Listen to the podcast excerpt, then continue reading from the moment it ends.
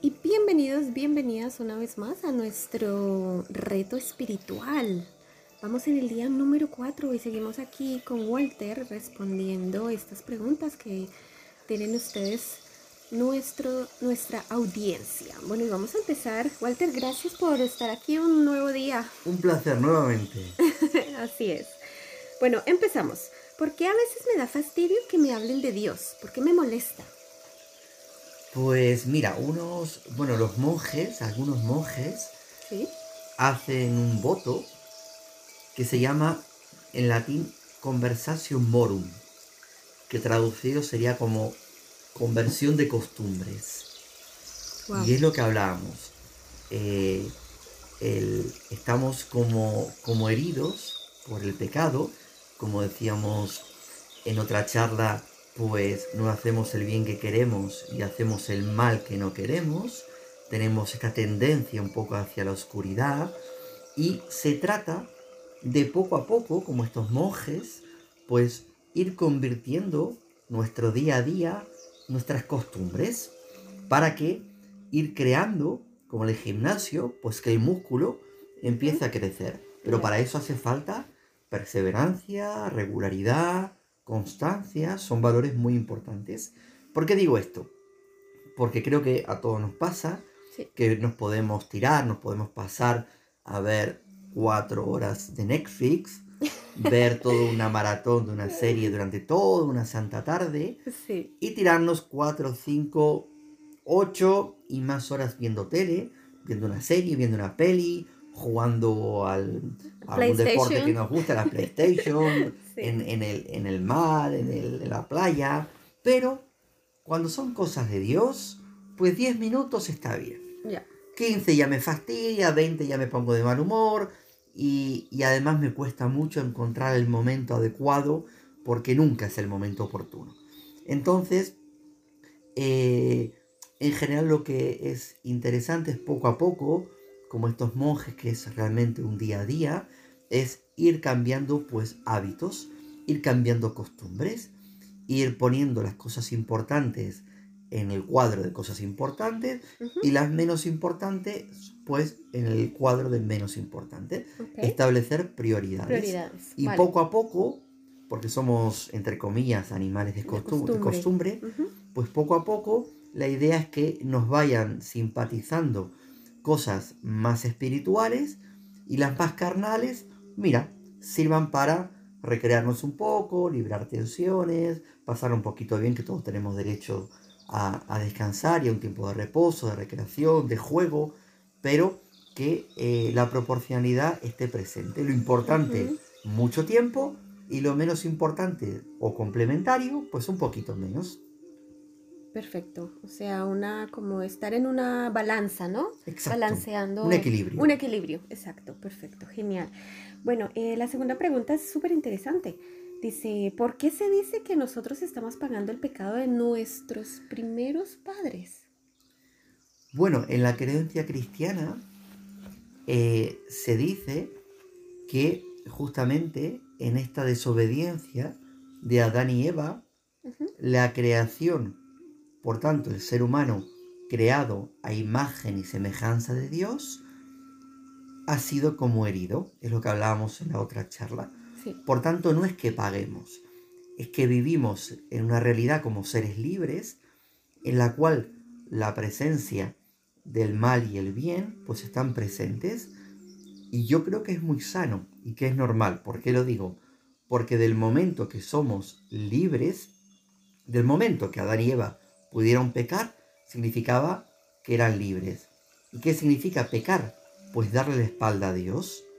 Pero los cristianos, que son lo, de donde viene esta, esta creencia sobre todo, eh, saben o sabemos que en la figura de Jesús, esta herida fue sanada.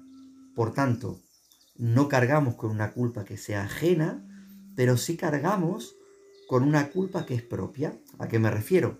A que somos libres, cada uno de nosotros, pongamos como nos llamemos, Pedrito, Susana, Juan, yo soy artífice y beneficiario y culpable de todas mis acciones y de lo que hago. Yo soy libre.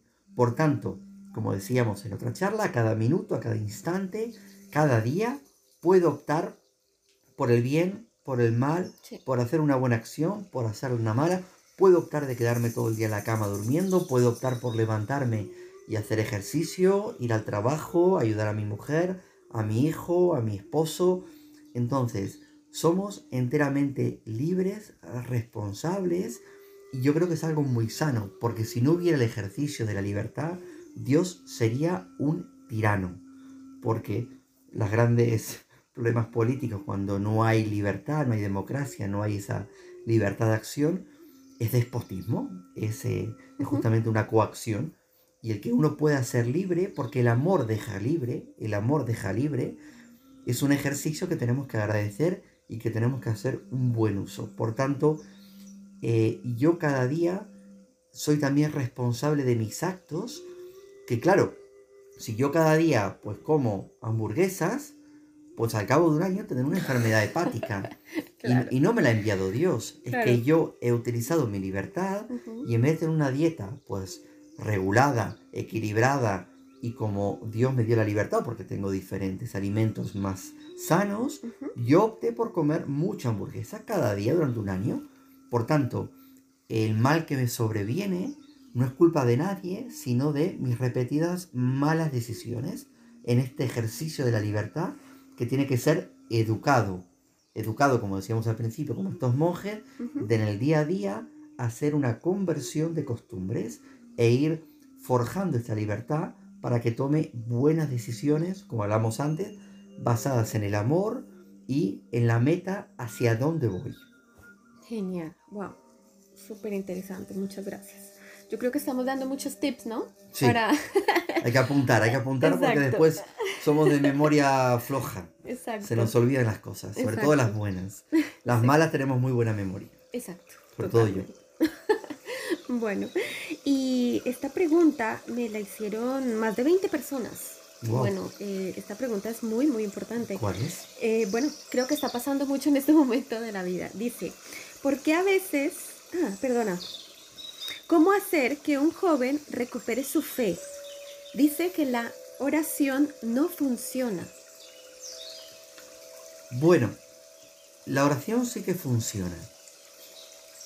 Así no nos damos cuenta, ¿verdad? Sí, los sabios y los monjes hablan de la oración para que la grafiquemos. A veces cuando graficamos algo nos ayuda para entender un poco la esencia.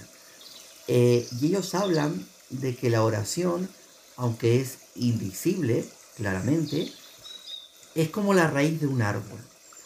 La raíz de un árbol, pues nadie la ve, ¿vale? ¿Qué vemos en un árbol? Vemos lo que sale para afuera. Claro. Entonces, ¿qué creemos que es lo importante del árbol? Pues el tronco, las hojas, los frutos, porque los frutos yo me los como, por tanto los frutos son espectaculares.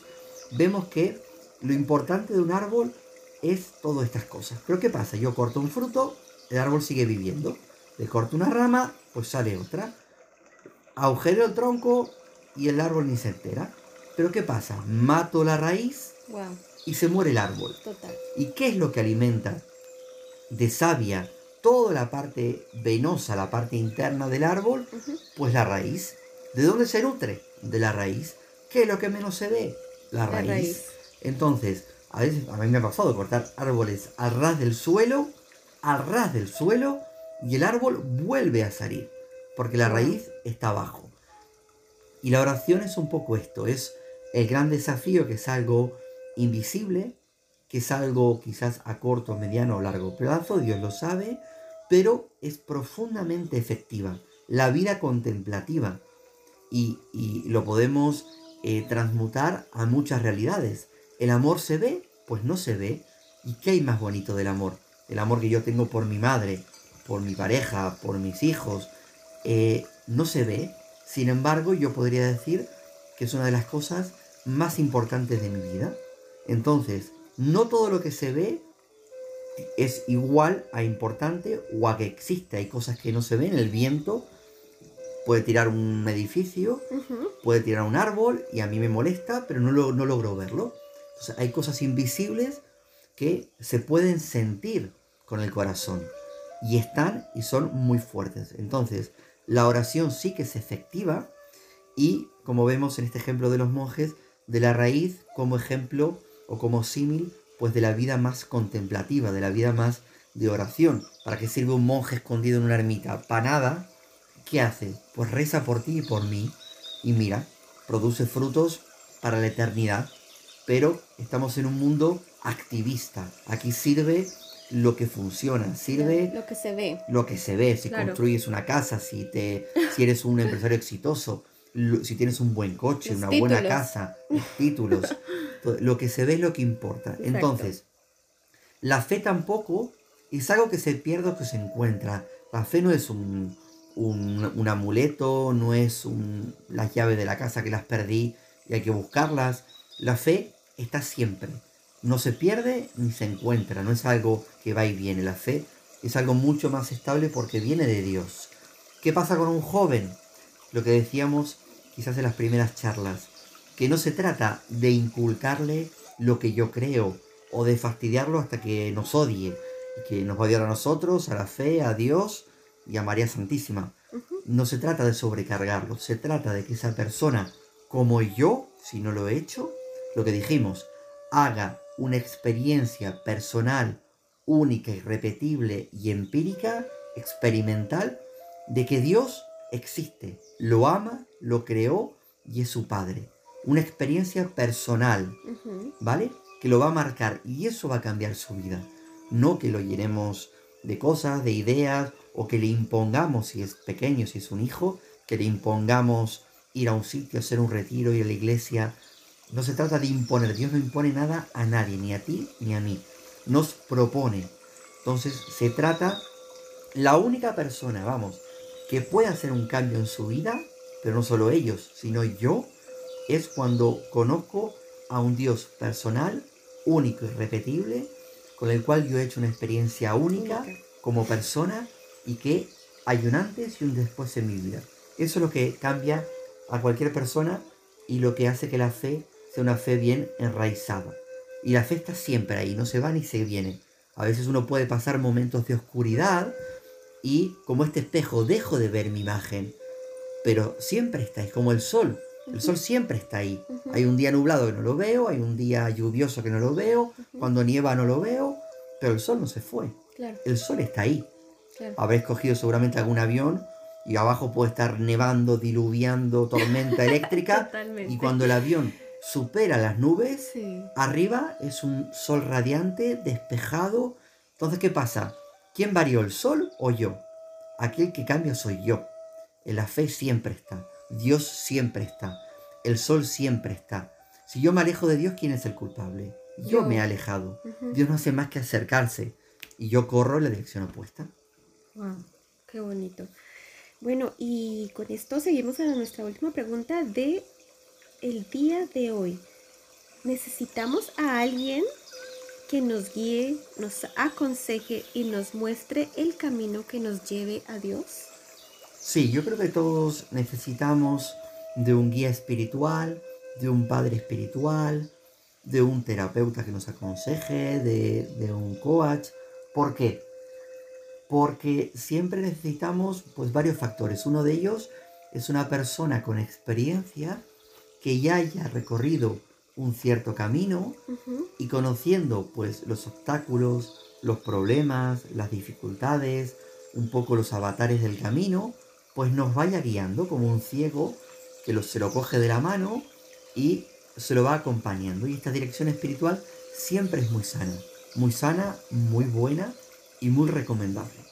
Y también pasa eh, pues a nivel de que una persona exterior profesional que se dedica a esto, pues tiene una visión mucho más amplia, más el espectro es mucho más, eh, más grande y el consejo es mucho más abarcativo de alguna forma. Eh, tiene una visión, cuando uno está en un problema, está pasando una dificultad, una crisis, un problema, uno está encerrado en un círculo. muy vicioso, muy pequeño, gira en bucle y no logra salir. Es como lo que decíamos, aquí hace poco volamos un dron Y, es una perspectiva desde, yo en la playa, debajo, al cuando el dron se eleva, tiene una perspectiva bestial de todo el entorno. Y un padre espiritual eh, tiene esa perspectiva más espiritual, justamente, más, eh, más profunda y más abarcativa, más amplia. Entonces, pues esa persona nos puede guiar, nos puede orientar, nos puede aconsejar y nos puede acompañar. Es como llevar un guía turístico, te va explicando el camino, los museos, las cosas, si vas solo... La historia. La historia, te irás perdiendo pues el 99% de las cosas y no llegarás a ningún sitio porque te habrás perdido 20.000 veces. Y verás lo único que, que, quieras ver. Y además está ese factor de que cada uno ve lo que quiere ver y cuando está en ese bucle, lo que ve es muy reducido y es una visión muy herida por lo que está viviendo. Entonces le hace falta distancia y esa distancia la da pues un director espiritual, un terapeuta, un coach, una persona que te pueda guiar en ese camino interior para llevarte de las tinieblas a la luz. Wow, genial. Bueno, y querida audiencia, muchísimas gracias por haber estado el día de hoy aquí con Walter. Nuevamente, Walter, muchísimas gracias. Y a ustedes, querida audiencia, gracias, gracias, gracias. Y nos vemos el día de mañana.